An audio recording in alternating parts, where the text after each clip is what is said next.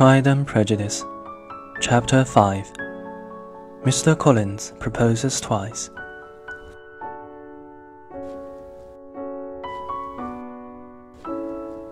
At Longbourn the next day, soon after breakfast, Mr. Collins asked Mrs. Bennet for permission to speak privately to Elizabeth.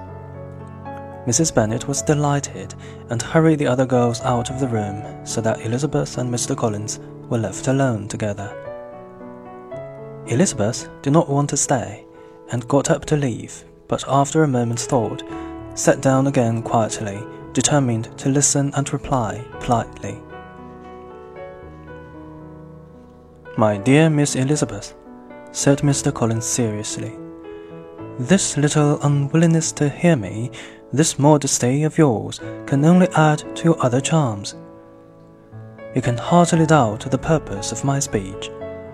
Almost as soon as I entered the house, I chose you as the companion of my future life. But before I am carried away by my feelings, I think I should state my reasons for marrying. Elizabeth was trying so hard not to laugh at the idea of Mr. Collins being carried away by his feelings that she was unable to reply. First, he continued, it is right for a priest to marry, as an example to other people. Secondly, I'm sure marriage will add greatly to my happiness. And thirdly, which perhaps I should have mentioned earlier, my generous patron has advised me to marry. Find an active, useful sort of person, she told me. A woman who can make a small income go a long way. Bring her to Hunsford as your wife, and I'll visit her.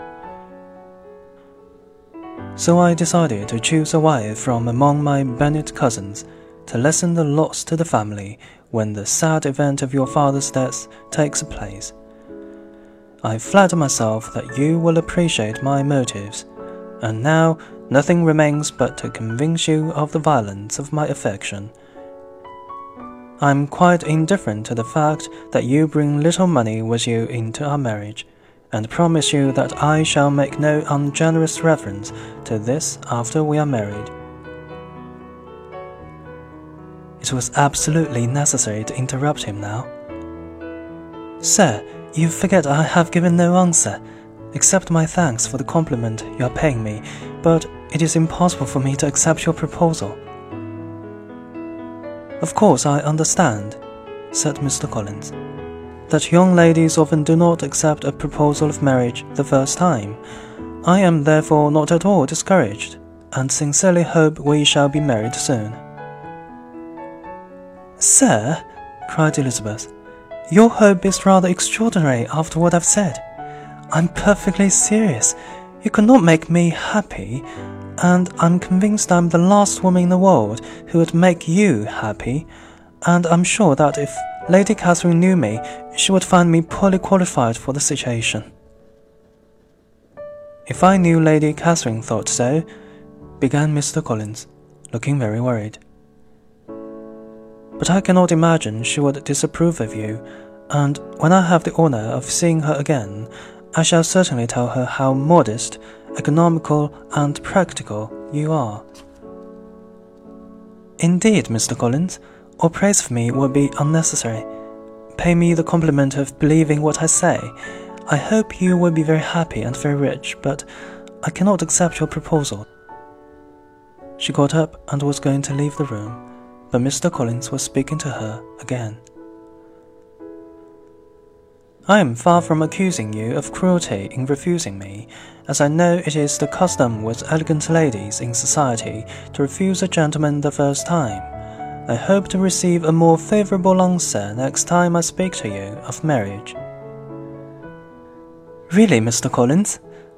cried Elizabeth with some warmth. You do puzzle me.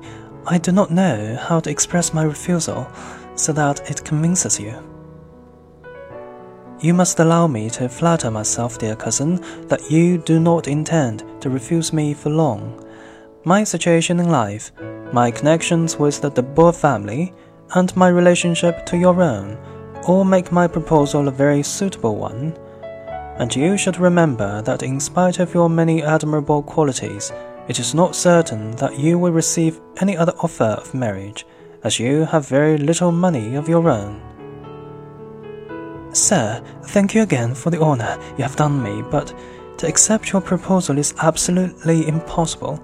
Can I speak plainer than that? Don't think of me as an elegant female, but as a thinking creature speaking the truth from her heart.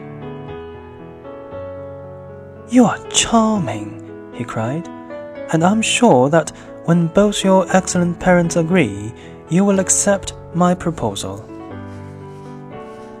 Elizabeth did not reply, but left the room silently, determined to ask her father, if necessary, to make her refusal clear to the self deceiving Mr. Collins.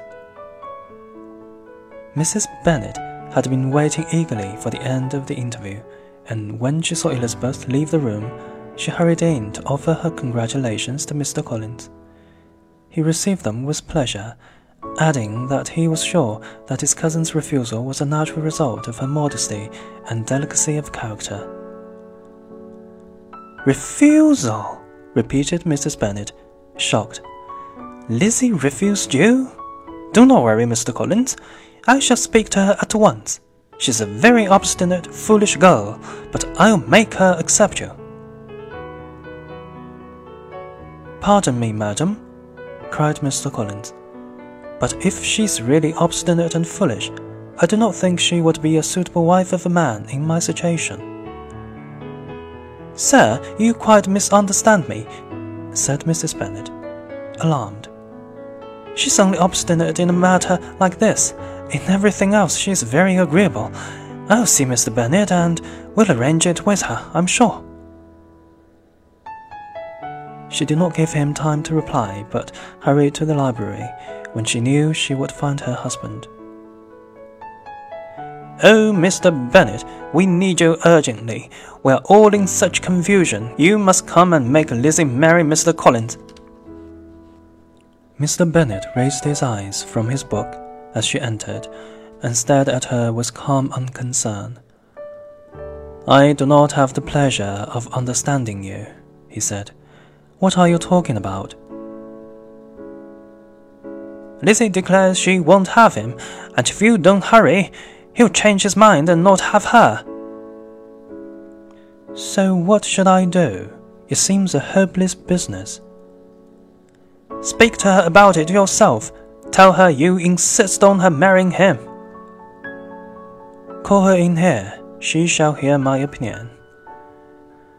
Mrs. Bennet gladly rang the bell, and the servant brought Elizabeth into the library.